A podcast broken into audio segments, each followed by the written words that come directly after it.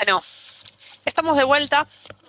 Eh, sé que no tengo que agradecerle a la gente por escucharnos, así que no sé cómo volver, la verdad. Simplemente vuelvo. Y estamos de vuelta, estamos de vuelta de la vida y estamos de vuelta en este programa que se ha dado en llamar Usted se tiene que arrepentir. Hoy siempre nos olvidamos de decir el nombre del programa. Somos los peores, ¿eh? Les peores. No, yo creo que hay gente peor, pero bueno. Sí, sí, sí, definitivamente. ¿Hay gente peor? ¿Cómo sabes quién? Mira cómo te voy a enganchar. ¿Cómo quién? Ah. Florencia Miranda Flores, Florencia Strawberry. Eh, como la señora María de las Mercedes Boya Aponte de Murano o como la conocimos todos, Gilla Murano. Hoy voy a hablar no de Gilla en sí, sino de uno de mis libros favoritos de mi biblioteca, eh, que es el libro, yo lo muestro a cámara como si alguien viera, ¿no? Que ilusa. Eh, la chica que no sabía que hacía radio. Eh, libro de Martín. Linda película. La que no sabía que hacía no sabía. Pobre. Bueno, es el libro de Martín Murano, mi madre Gilla Murano, un libro de lo que se ha dado de llamar True Crime, que es algo que ahora está muy de moda. Este, eh, y, ¿Qué es? Bueno, Perdón. El True Crime. ¿Cómo se llama? Un libro de ah, true, crime, True Crime. Sí, como... Muy bien el alemán, pero el inglés. bueno, documentales como crimen verdadero, como opuesto a eh, los policiales de ficción. Estos son policiales verdaderos. Bueno, y este libro, que lo encontré una vez revolviendo, viste, yo laburé mucho tiempo en una librería, revolviendo los estantes de la librería. Un libro que salía a dos mangos, que de hecho el título dice edición para verte, venta exclusiva en kioscos, libro de 1994, que escribió este pibe, Martín Murano, que es el único hijo de Gilla Murano, y él cuenta no solo habla acerca de la madre, de, todo el tema de los asesinatos, eh, etcétera, sino lo que fue ser el hijo de Gilla Morano, que era realmente una mujer monstruosa, una señora realmente muy mala. Eh, bueno, por si los acaba de abducir, los abdujo un, una nave espacial en 1966 y los acaba de escupir y no saben quién es Gilla Murano, les cuento, pero supongo que ya casi todos sabemos quién es Gilla Murano. Es una mujer que en 1979 fue acusada de la muerte de tres amigas eh, de ella eh, por envenenamiento en 1985, bueno, después de una larga, una larga batalla judicial, en 1985 se la condenó a cadena perpetua por la muerte de las tres amigas y en 1995 salió, porque vieron que en Argentina no existe la cadena perpetua, salvo que sea Robledo Puch. Em, eh, Carlos Saúl. ¿Cómo las envenenó? ¿Cómo las envenenó? Bueno, es que ese es todo un tema, ¿no? Porque lo que se dijo siempre era que eh, les había llevado masitas con veneno. Este, de hecho, quedó esa, como quedó esa imagen de Gilla, Gilla llevando las masitas. de hecho, lo de Mirta le ofrece comer masitas en un acto era un sketch hermoso, guionado. Mal, es que ese era el tema. Gilla Murano se cagaba de risa y era muy feliz. Eh, lo que cuenta el hijo era que ella siempre había querido ser famosa. Entonces la fama que le había generado esto, una vez que quedó libre, eh, fue un montón, fue varias veces a lo de Mirta, la segunda vez es verdad, le llevó masitas. Eh, me puse a buscar si Mirta comió y Mirta primero le dijo que no, porque ella tenía que cuidar su figura, pero después se comió una masita en, vivo, que capaz ya le habría dado a probar a Juan, yo creo que le había dado a probar a Juanita. una vez que Juanita no murió, Mirta se había comido la vasita, seguro. Medio, set, medio set de los camarógrafos probando. claro, tal cual, eh, seguramente, pero bueno, este es un personaje. No, a, Mirta no lo a Mirta no, a Mirta no la matás con una masita con cianuro. Pero bueno, con cianuro. Ni un COVID, ni un COVID. No, no, no. Pero bueno, con cianuro aparentemente las mató. Lo que pasa es que el tema con el cianuro, que por eso es un crimen casi perfecto en general el cianuro, es que cuando uno se muere y el cadáver se descompone, el cadáver produce, eh, produce cianuro naturalmente. Entonces, si a vos no te hacen autopsia, apenas te morís, después es muy difícil probar, porque es muy difícil probar si vos ingeriste el cianuro, si el cianuro está en tu cuerpo, porque tu, tu, cadáver como que lo produjo. Qué lindo, ¿no? Como saquen a los nenes de al lado de la radio ahora. Pero naturalmente el, cuerpo, una vez que eh, pasa valores, eh, produce cianuro Sí, después de un tiempo, después de un tiempo, no sabría decirte como unos, unos cuantos días. Entonces lo que pasó con dos de las amigas. si trabas la puerta un rato largo. No, es que por eso lo que pasó con dos de las amigas es que no se pudo terminar de comprobar que el cianuro que te, igual la condenaron igual, te digo, pero en primera instancia el fallo era que no podían comprobarlo porque no podían comprobar que el cianuro que tenían los cadáveres fuera porque efectivamente habían ingerido cianuro. Eh, una vez, además que una vez que salió Gilla, eh, bueno, fue además fue columnista de moda de un programa de cable, como era un personaje. Fue la segunda vez que fue lo de Mirta, fue creo en el 98, ponele, ya salió en el 95. Contó que se acababa de casar. Dijo, me casé ayer, tengo un marido que me ama, que bla, bla, bla, bla. Y el tipo al otro día salió a decir, yo no sabía que era Gilla Morano, me quiero separar, estoy haciendo los trámites para anularlo. Este, no tengo nada que ver con esto. Después se casó con un cieguito, pobre. Se casó con un cieguito que se levantó tipo en un colectivo y nada, parece que al cieguito lo quiso envenenar, quiso envenenar a la hija del cieguito. La hija del cieguito en un momento fue a fijarse dónde estaban los ahorros del padre y le había cambiado los pesos por, por papelitos de diarios.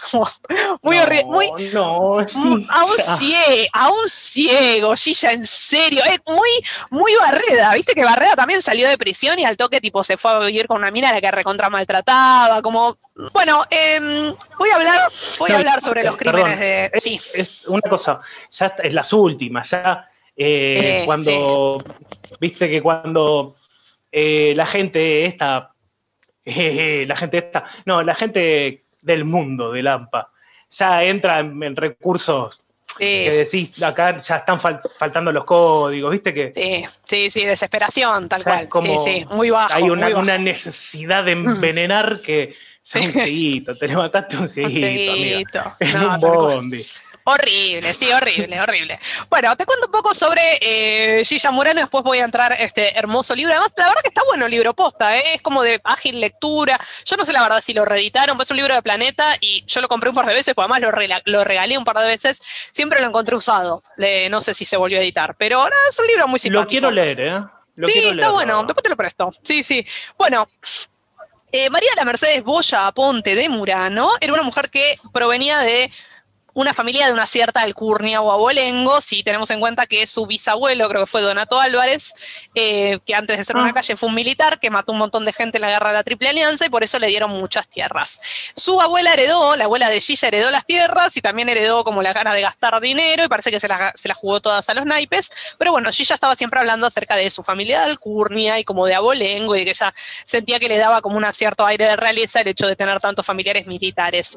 Eh, se casa con Antonio Murano, que era un abogado, que aparentemente, según lo que cuenta este pibe Martín, siempre la amó ciegamente, siempre creyó que era ya inocente, eh, se bancó toda la que le hizo, pues estaba como enamorado, estúpidamente enamorado, y parece que era un buen tipo. No sé, eso cuenta este pibe Martín, que siempre quiso a su padre. Sí. ¿Te das cuenta lo que pasa con el amor? Eh, está así, te pone pelotudo. te sí, sí. sí, sí. bueno, eh, Eh, bueno, lo primero que cuenta Martín Murano no le quiere nada a su madre, nada, nada. Tiene, hace un, es un retrato como una madre muy monstruosa, muy desamorada, muy fría, muy mala con él. Pero lo primero que cuenta, y uno ahí se empieza a dar cuenta por qué el pibe no la quiere, es que ella tenía dos amantes medio oficiales que se llamaban Julio Ricardi y Enrique Juárez, eh, y cuenta que a él lo llevó, cuando él era chiquito lo llevaba cuando se encontraba con los amantes a la mañana, que se encontraba, había uno con el que se encontraba siempre en un bar de Avenida de Mayo, lo llevaba el pibe de 4 o 5 años, le daba una coquita y unos maníes y lo dejaba al costadito de la mesa, mientras ella hablaba con sus amantes, a todo esto además le había dicho que eran amigos de la familia, pero que nunca tenía que mencionarle a uno la existencia del otro, este, porque no se Era como un juego, vamos a hacer un juego. Sí, una cosa así. Este, y nada, y el pibe aparte dice que escuchaba que hablaban de guita y que después hablaban acerca de que se iban a juntar a la tarde y que claro, el primero de nene no entendía, como por qué se van a volver a juntar, se juntaron ahora, claro, una vez que cayó que eran los amantes, estaría arreglando para verlos en la intimidad, ¿verdad? Y otra cosa que cuenta acerca de estos dos amantes, que además uno, los dos se mantuvieron al lado de ella, medio como que hasta el final uno le garpó los abogados, bueno, es que cuando ella queda embarazada de él, parece que les dijo a todos que eran el padre verdadero, o sea, a Antonio su marido y a los otros dos. Les dijo que el marido era estéril, no, era genial. Y entonces cuando le dijeron, parece que los dos le dijeron, che, pero me quiero hacer cargo del pibe. Y yo dijo, no, no, yo voy a seguir con mi marido, pero pásame plata para el nene. Así que tenía tres pensiones. Nada, una adelantada, ¿qué crees que te diga? Este, él además siempre habla de que su madre siempre le decía que tenía que, avivarse y que ser vivo y que qué sé yo. Entonces, él está mucho. Ah, y es esa cosa, esa cosa de. Está lleno de películas del tipo la madre hostigándole al pibe ya haciendo, haciéndole un re. Bueno, no sé, no entra en bullying, es otra cosa ya. De, te das cuenta que sos un pelotudito, todos tus amigos están ahí cogiendo, se ponen de novio, vos acá, ¿eh? No, pero además, claro, sí, no, y además, como. No, y aparte, me lo imagino, perdón, me lo imagino en Mujeres Asesinas, la madre diciéndole al nene de 12 añitos, putito. Así hace ese nivel de, de asquerosidad es Es que lo que dice es eso, que ella además todo el tiempo está diciendo que había que ser vivo y qué sé yo, y acá voy a leer una parte literal porque me pareció, como que me gustó porque lo pinta el medio cuerpo entero, que es una persona que ya leí tantas veces este libro que ya lo quiero. Dice, aquellos consejos de mi madre me sirvieron, tenía ante mis ojos las cosas a las cuales ella llamaba viveza. Por ejemplo, mentir a todos una posición económica que no tenía, engañar a mi padre, tener siempre cosas que ocultar. Todo eso era viveza, y yo ya estaba seguro de que no quería ser vivo. Por eso siempre creí que tenía que actuar de otra manera.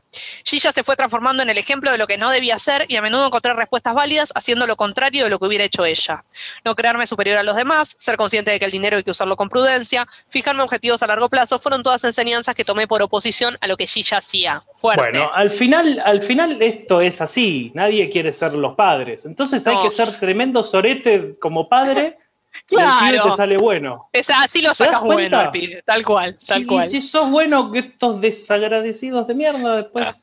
Em, ¿Qué, ¿Qué, es esta línea? Desde hoy que estamos, ¿no? Una línea rarísima con los pibes y las pibas que no ponemos, no ponemos y no, no, sabemos nada de las infancias, la verdad. Como otra anécdota que cuenta él que me causó gracia, no hace nada la historia, pero es muy buena, es que Gilla, esto yo lo había escuchado, que aparentemente Gilla de niña era amiga, porque tenía un vecinito con el que jugaba, que era un tal Jorge Burgos, a vos el nombre probablemente no te va a sonar, pero sos un apasión, un fan, un freak del, de la historia del crimen como a mí, como yo, pero Jorge Burgos fue un tipo que... Yo pensé en el mono Burgos. Claro. No, Jorge Burgos, un tipo que en 1955 mató a su mujer. Aparentemente la historia de él es que se estaban peleando porque le había descubierto que él era infiel y entonces la empujó, re película, la empujó y la mina tipo se pegó con la cabeza contra el mueble. Sí, pero pará, porque hasta ahí decimos, güey, qué sé yo, la empujó, ponele. Después no tuvo mejor idea que el chabón era carpintero. Calar un serrucho y cortarla en ocho partes, meter cada partecita en una bolsa de residuo y tirar cada bolsa de residuo en un barrio distinto de la ciudad. Claro, porque se cayó, ¿qué, voy a hacer con este ¿qué vamos Claro, claro, tal cual. Entonces, eh, Hablando de escaleras, perdón, ¿eh? perdón, ¿eh? Quiero recomendar un documental que está en Netflix. ¿Sabes qué? El de la escalera me lo, recomendaron un montón de veces, todavía no lo vi. está, bueno. Por favor, véanlo. Es, es, es una docu-serie. The eh, Staircase. ahora, ¿No? The, Staircase. Sí, sí, sí. Es genial y si lo ves, eh, podríamos hablar de este documental después. Yo lo vuelvo a ver, arreglamos, porque hay como una cosa de que como el, te da la impresión que el chabón hasta pone un billete por hacer esta docuserie, no lo sé, pero hasta te, genera empatía, tipo, de charlas con, una amiga diciendo, no, pero boludo, fue él. Y yo diciendo, che, pero las cosas que dicen, o sea, te hace sentir una mierda, porque de ratos hasta le crees a un femicida, ¿entendés? Es una mierda. No, no, te, te, creo, te creo. Dale, dale, lo miro, lo miro. Totalmente. Yo además yo soy refiaca para ver cosas, pero cuando me decís que mire algo para el programa, yo me pongo la camiseta, ¿eh? Es, que, es que, no podés parar. No, podés parar de verlo, amigo. Sí, sí. Dale, dale, dale, lo miro. Este, bueno, como decía, este tipo de Burgos, nada, obviamente lo engancharon, obviamente fue preso, fue preso poco tiempo, tipo ocho añitos, una cosa así, pues bueno, era 1955, mataste a tu señora, qué sé yo, problema tuyo. Entonces salió a los ocho años, y bueno, era, el tipo era vecino de, era vecino de la madre de Gilla. Entonces cuenta que Gilla, muchas veces el tipo le hizo, le hizo muebles, etcétera, y que él, nada, Martín, te pido Martín, dice que lo conocía como el vecino, tímido, medio gordito, así, y un día Gilla le tiró, tipo, él es Burgos, este simpático, qué sé yo, pero trataba de alejarte cuando esté cerca de un serrucho porque me da impresión. Dijo que me pareció una Como que la pinta un poco de cuerpo entero esa frase, ¿no? Como, y, aparte me lo imagino diciéndolo enfrente de él, que mínimo un castigo para hacerle pagar a él de por vida, está bien. Sí, tal cual, tal cual, totalmente. Bueno, después este Pío Martín empieza a decir que, bueno, que en un momento, un momento a otro, la madre se empezó como a, a interesar mucho por el tema de la especulación financiera, eh, en, los, 70 había como un boom de las financieras, que obviamente no duró nada, no duró nada, porque acá nunca nada, ningún plan económico, nada que sea como un boom económico dura mucho. Eh, en los 70, a ver, para presidencia más o menos. Eh, proceso militar. Proceso militar. Sí, sí, sí.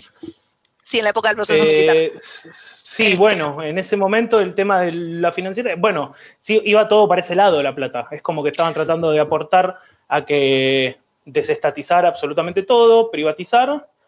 Sí, y, ¿no? un poquito de de rueda financiera. sí, sí, la típica, la bicicleta financiera, claro. Y bueno, aparentemente las financieras en ese momento eran un boom y eran como el negocio y hubo gente que, eh, especuló y que sacó mucha guita de poner plata en la financiera que después este, hacía préstamos, qué sé yo, bla, y bueno, con los intereses, aparentemente los intereses eran muy altos. Entonces parece que Gilla se empezó a interesar mucho en eso, dice que empezó a leer mucho la sección Economía del diario Clarín y, e incluso... Que con eso ya estás. Con eso ya, ya estás.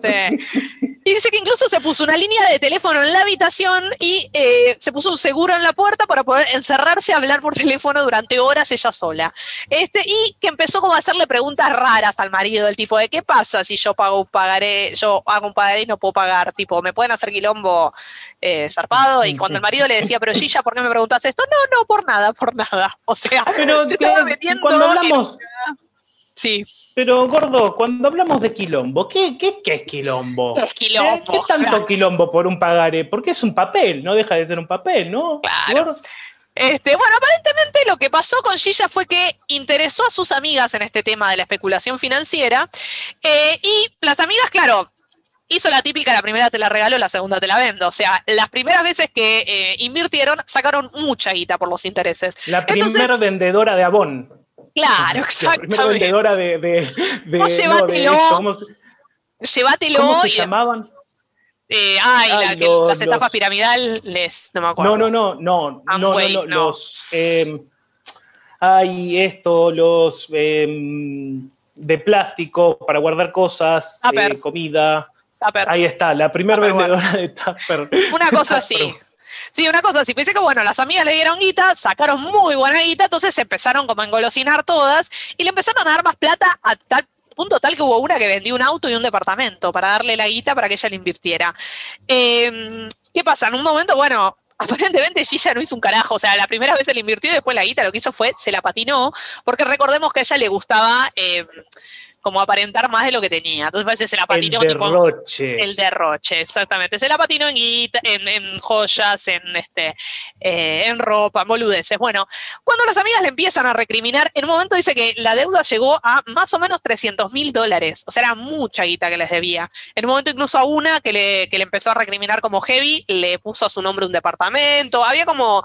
Pero bueno, este, nada, estaba así como debiéndole guita a las amigas y de pronto el 11 de febrero muere Nilda, su querida amiga Nilda, que lo que cuenta Martín es que Nilda era re buena con él, era como la única de las amigas de su madre que lo escuchaba y lo invitaba a la casa a tomar la leche y jugaban al chinchón juntos, es como muy triste lo que cuenta.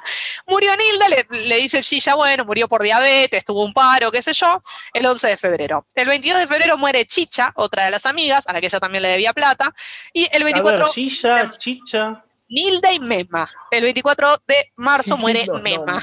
Hermoso. Los nombres eran Mema era Carmen Zulema del Giorgio de Venturini, Nilda era Nilda de Lina Gamba y Chicha era Lelia Elida Formizano de Ayala. Hermosos nombres, hermosos.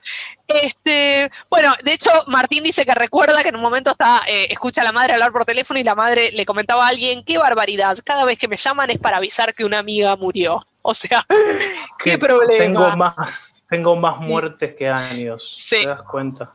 Sí. Me está volviendo loco ese perro. ¿Vos lo estás escuchando? No lo estoy escuchando. No. Pero sí hay un perro. No, pero, capaz está en tu cabeza. Pero sí tenemos, pero sí tenemos teléfono. pero yo escucho un teléfono. Sí. ¿Por qué tenía la pecera? ¿no? Sí.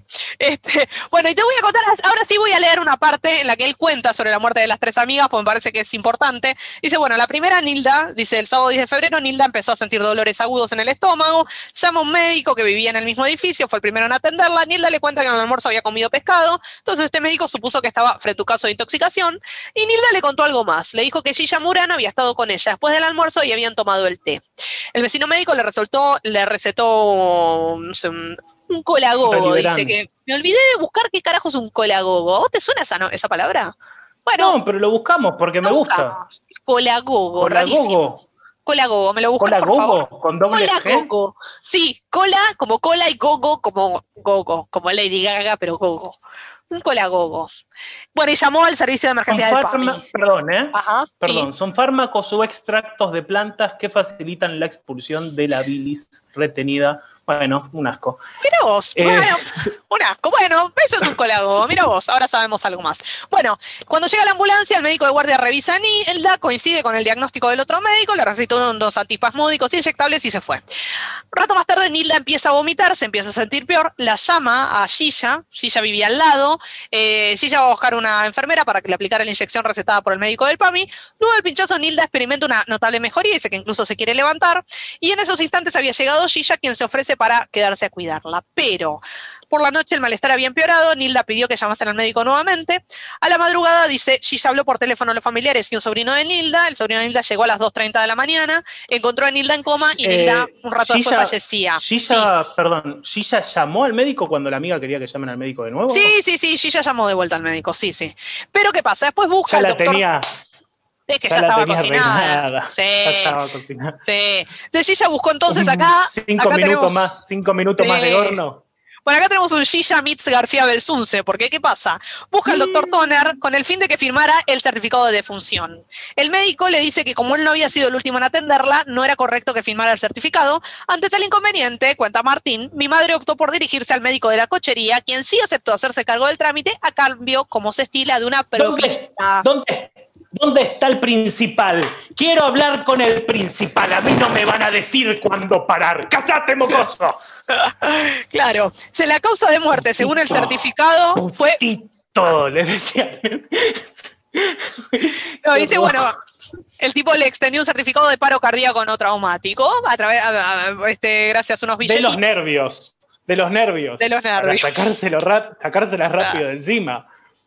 Bueno, después murió, decíamos que murió esta chicha. Dice, días más tarde, cuando debía devolver el dinero a Chicha, que es la segunda amiga en morir, dice, mi madre fue hasta su domicilio para tomar el té. Nunca se supo cuáles fueron los argumentos con que mi madre tranquilizó las exigencias de su amiga. Lo cierto es que, según Chicha, convinieron en encontrarse esa misma noche junto a otras personas para concurrir al teatro. Cuando mi vieja la fue a buscar... Nilda. Nilda. ¿Cómo? Nilda fue la primera, Nilda fue la primera a morir. Nilda ya. Es- es- esta cual Esta es, chi- esta es chicha. chicha. Dice que tomaron. escúchame. Chicha, acepta la muerte. Acepta, ya está. Arriba Más te o menos. te espera, arriba te esperan. Lo Arnaldo. extrañas, ¿no? A Ronaldo lo extrañas, ¿no? Acepta eso, me... ahí está, ahí está. Mírame cuando te morís. Mírame mientras te vas. Ay, Mira, qué horrible. Qué horrible. es un minutito. Ya Es está, que- listo. Debe haber sido más o menos así. Pues dice, bueno, que tiempo después la encontraron a Gilla, a Gilla no, a Chicha, se llaman todas igual, sentada, Sí. muerta, sentada, sí, sentada en su sillón, mirando la tele sin mirar, ¿no? La tele estaba prendida, este. Y bueno, nada, de nuevo hubo otro médico que eh, por un dinerillo extendió un certificado de defunción que anunciaba infarto de miocardio no traumático. Bueno, y por último, tenemos la muerte de Mema, que la muerte de Mema fue la que empezó a destapar la olla. Hasta Mema ya había pasado totalmente inadvertida. Pero ¿qué pasa? Mema se muere de una manera medio incómoda para Gilla. ¿Por qué pasa? Los otros dos las encontraron muertos. Meme. Un Mema, meme. Mema era un meme. esa. Claro, Mema. El 24 de marzo, Mema Giorgio Venturini sintió náuseas, un profundo malestar y dice, desfalleciente consiguió arrastrarse hasta lograr abrir la puerta de su departamento. Se desplazó hasta el pasillo sin poder emitir un grito de ayuda e intentó incorporarse utilizando como punto de apoyo las barandas que daban comienzo a la escalera. Presa del vértigo, perdió el equilibrio y cayó haciendo un ruido estruendoso. Hitchcock. Sí, una cosa así, total. Hitchcock. Sí, sí. Los vecinos acudieron de inmediato en su ayuda. En ese momento, ¿quién llegaba al lugar cargada de masitas? Ahí estoy. Hola, ¿cómo Ajá. están, perras? ¡Oli! No, Hello, bitches. ¿Quién está viva, eh? Motherfucker, sí. ¿Qué pasó? ¿Te caíste? ¡Oh! Y se, se llegaba- mi amiga. Se Se cayó mi amiga. ¿Dónde está mi amiga? ¿Cómo es quién te, quién te dejó así? Sí, llega Gilla, que iba a llevarle Ay, no, un pará, libro. perdón, Sí. perdón. Perdón. Ay, ¿querés que te ayude? A ver, a ver, dame la mano. ¡Ah! ¡Oso! Como dicen ahora, como dicen ahora. A ver de nuevo. Agárrame, agárrame. Yo te ayudo, amor. Yo te ayudo, amiga. Si hemos vivido todos juntas. Agárrame la manita, agárrame la mano. ¡Ay, qué boluda que sos! Bueno, más o menos así. Dice que llegaba con masitas y con un libro de historia para la nieta de Mema. Este, nerviosa, yo, yo yo traje unas masitas porque la quería ver a mi amiga y cuando vengo la encuentro. Amiga, amiga, ¿qué le han hecho? Es que lo que pasa es que ahí fue que pisó el palito. Porque ¿qué pasa? Dice nerviosa. Gilla dice que empezó a preguntar a los, a los vecinos si Mema había dicho algo antes de perder el conocimiento y si, en caso de que muriera, sería necesaria una autopsia. Sorprendidos los vecinos le dijeron que antes. Sí, claro. Sí, ya. Claro, sí, sí. No, dice que, claro, y además ahí los vecinos le dijeron, señora, pero antes de empezar la autopsia pensemos en salvarla, digo, está viva, ¿no? Este, después parece que pidió las llaves del departamento para entrar, porque dijo, bueno, ah, porque esta mema, además, no solo era su amiga, sino que era su prima. Entonces le pidió al portero que le abriera el departamento para poder llamar a unos familiares que estaban en una agenda, qué sé yo, pero cuando entró, la pija, no llamó a nadie, agarró unos papelitos, se los metió en el bolsillo, dijo, estas cosas son mías, y salió de vuelta.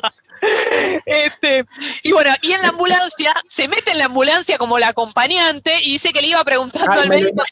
Me lo imagino tipo hasta robándose un par de perfumes. Ay, esta hija de puta. Siempre me enrostraba esta este. Forra. De puta. Mira, mira cómo me lo agarró yo la este Chanel.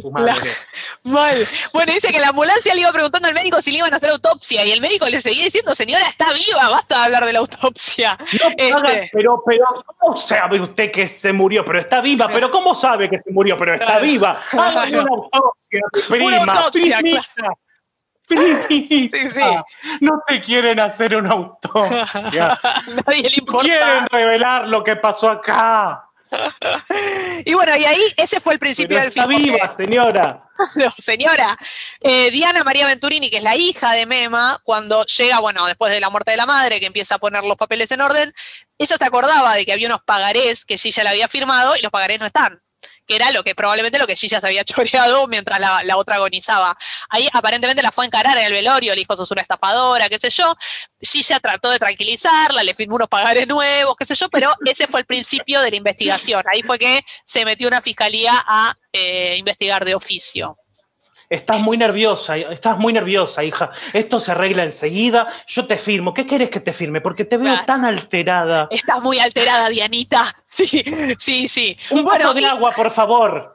Un vaso de agua para mi sobrina. Alguien. Nadie escucha acá. Vos, putito, tráele un vaso de agua a tu, sobrina, a tu prima. A tu prima, es tu prima. Bueno, y acá. Es putito mientras tus amigos andan mojando la chaucha y vos acá, gordo. Bueno, eh, la meta empresa es un escándalo nacional. Viste que hay casos que por alguna razón son más mediatizados que otros. Esto fue un caso muy mediático. El pibe cuenta que lo seguían, este, lo seguía, tenía una guardia de periodistas en la puerta. Esto, ah, recordamos que es 1979, o sea, hace mucho tiempo. El pobre Antonio le creyó siempre a su mujer, siempre creyó que era un error, que ella era inocente. Eh, estuvo, ella estuvo presa tres años, después la absolvieron, eh, la querella apeló y en 1985 la encontraron culpable, como te decía, le dieron cadena perpetua. Este, eh, y bueno, recién la absolvieron en 1995. Para el momento en que sale este libro, que es 1994, ella seguía presa. Y acá pasa algo, cuando ella la, encuentran culpable, Gilla se escapa, o sea, hace como una especie de cónclave con su marido y sus amantes y su hermano, creo. Se escapa, la, ayuda a escaparse, se va a una provincia, Martín Murano no dice qué provincia, pero cuenta que se va a una provincia. Eh, esto fue muy rápido, o sea, fue tipo al día ponerle que la encontraron culpable. Eh, y él cuenta que lo empieza a llamar, suponemos que la policía, pero lo empieza a llamar a alguien y amenazarlo para que cuente dónde está su madre, que él no sabía. Este, él genuinamente un pibe re joven, tenía 20, 21 años. Eh, ¿Cómo? Él tendría, mira, cuando la... Eso. Cuando la mete en presa, ella por primera vez tenía 13 cuando ella sale tenía 16 y cuando la vuelven a meter presa tendría 21, ponele. Pero cuenta que lo llama la policía, o sea, lo empiezan a amenazar a él con que diga dónde está la madre, le dicen, le empiezan a decir, bueno, sabemos que te una novia llama Claudia, que tu novia llega a su casa a tal hora, empiezan a amenazar amigos de él, como que se pone heavy la cosa, y él además sabía en su fuero íntimo que su madre era recontra culpable. Entonces, en un momento como que se harta, eh, va a buscar a un tío, creo que sabía dónde estaba Gilla, él, lo amenaza, el tipo le dice dónde está él la va a buscar a la madre. Y es muy loco, porque además él cuenta que se sube a un avión y tipo, él estaba en un, en un asiento y dos asientos atrás, había claramente dos canas que lo estaban siguiendo todo el tiempo. De hecho, baja del avión, se da vuelta, los mira a los canas y les dice, muchachos, vamos a tener que caminar porque es lejos. Eh, hola, chicos. Eh, así. Le tiraba luz de guiño. Además, viste que con el nivel de eh, como de disimulo que tienen los canas de la Policía Federal, olvídate. Este, los, los bigotes, y, y, anteojo negro, sí, sí. Bueno, dice que la va a ver, está, llega a la casa donde ella se estaba escondiendo, este, estaba con Julio Ricardi, con su amante de siempre, que fue el que le, le pagó los abogados, etcétera. Y le dice, bueno, mamá, te tenés que entregar, tengo acá atrás además dos policías, así que no, no hay mucha vuelta y nos estás cagando la vida papá y a mí. Bueno, entonces este, la mina le dice al amante que se retire y se quedan ellos dos solos un rato. Y ahí, y esto, esto para mí es el punto más importante del libro, que es que pues ella nunca confesó sus crímenes, siempre dijo que era... Eh, que era inocente. Y según lo que cuenta el hijo, a él sí le confesó que las mató. en realidad le mm. confiesa dos cosas al hijo esa noche. Una, que quién es su verdadero padre, que le dice que no era ni, el que, el que te llamaba papá. Final, pero ahora, final de temporada. Mal, pero además es muy loco porque dice, no es ni el que vos llamas papá, o sea, ni este Antonio Murano, ni ninguno de los otros dos amantes. Ella cuenta que hay un cuarto, que era un chabón que se llamaba Julián McEntry, gran nombre, que aparentemente era el Julián McEntry, que era el CEO de una multinacional, un tipo muy, muy multimillonario. Es mentira. nunca se quería hacer. Seguro que es mentira. Sí, sí, sí, seguro. La, mina, quería flashear. Sí, porque además ella como que le dice anda a buscarlo porque él es tu verdadero padre. y el pibe medio como que lo deja abierto. Nunca lo fue a buscar, nunca le importó. Y además dice. Qué hija de puta. Tipo, perdón, qué hija de puta. Sí, sí, eh, Anda a buscar, vos anda a buscar Mackenzie, anota. Mackenzie. este, este, boludo va a ir. Este ahora se lo cree. Este boludo ahora hasta no encontrarlo, no vuelve. Un pelotudo, dicho y hecho. Pará, yo me puse a googlear, me puse a googlear, no, no, apareció nada de Julián McKentry, para mí también es re de Facebook. no, ni siquiera. de Facebook. Bueno, no, es un rebolazo, pero bueno, ella le cuenta eso, le dice que ese era su verdadero padre, que ya estaba, pero que, el tipo cuando ya se enteró de que estaba embarazada le cerró las puertas, qué sé yo, bla, bla. El pibe lo tira así como anecdótico, como que nunca le interesó. Y por último, él le pregunta, le dice, bueno, ¿me vas a contar si las mataste? Que yo me vas a confesar. Y ella le dice, sí, las maté. Y él le pregunta, ¿cómo las mataste? Y ella dice, el veneno estaba en los saquitos de té es muy loco, porque eso nunca se dijo, siempre se pensó que estaban las masitas. Este, y él le dice, pero escúchame, los habías puesto en un saquito de té, ¿no pensaste que podías matar a otra persona?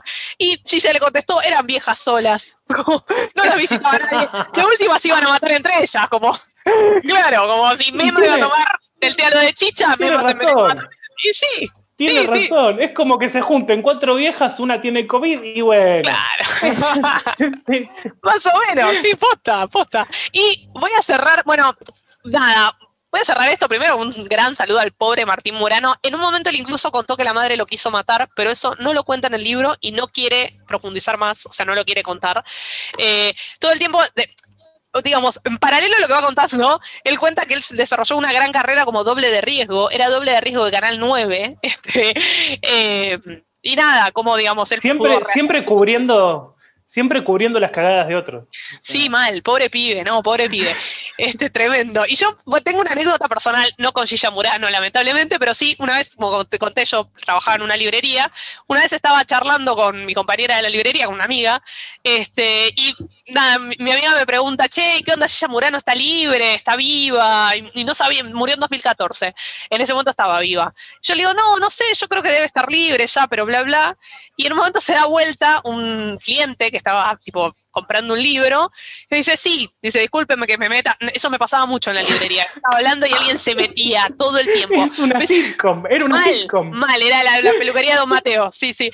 Disculpen que me meta. Perdón, es tipo, disculpen que me meta, eh, aplausos, eh, risas. Claro, mal. Dice, disculpen que me meta, pero... Cámara, sí, sí, sí. sonriendo a cámara. Rolo Puente, claro. Dice, no, disculpe que me meto, pero eh, sí, sí, está viva, está libre. Dice, yo soy criminólogo y doy charlas sobre asesinos seriales, que sé yo. y hace poco, no, pues, es muy buena anécdota. Hace poco di una charla sobre asesinos seriales argentinos, donde hablaba del Petisore Jude ¿eh? y de Gilla Murano. Dice, y yo mientras daba la charla, a mí me sonaba la cara de la señora que estaba sentada en segunda fila. Dice, pero no, la podía reconocer. Dice, y cuando termina me doy cuenta de que era Gilla Murano, que había habido a escuchar una charla sobre ella. Listo, o sea, ya esa la pintó de cuerpo entero esa anécdota. Fuimos, claro, Gilla Murano estaba fascinada con ser Gilla Murano, con ser famosa y que todos la conozcan. Eh, nada, con esto me retiro. Un beso a Martín Murano, pobre. Netflix. ¿Qué hace eh, Netflix? Amazon, ¿Qué hace? No sé, ¿qué están haciendo? Disney Plus, Disney Plus, alguien. Sí, sí meteme un Mickey si querés, Disney, lo que quieras, pero hagamos esto. ¿Hay algo de Silla? ¿Qué hay de Silla a nivel.? Eh, hay un musical de Osvaldo Bazán, Silla sí, Murano el musical. Sí, que actúa eh, Karina O. Sí. ¿Karina eh, K o Karina O? ¿Cómo Karina se llama? K, Karina K. Karina sí. K, que es, creo que es de las mejores, de les mejores artistas de lo que es el musical argentino. Nunca la vi, pero escuché, escuché muy buenas cosas de ella. Sí, hay eso, hay bueno, un capítulo de Mujeres Asesinas que Nacha Guevara hace de Gilla. Y no sé si hay mucho más, ¿eh? Como... No, esto es una serie. Con esto, Sí. es- por favor. Sí, este es un hitazo, sí, sí, totalmente.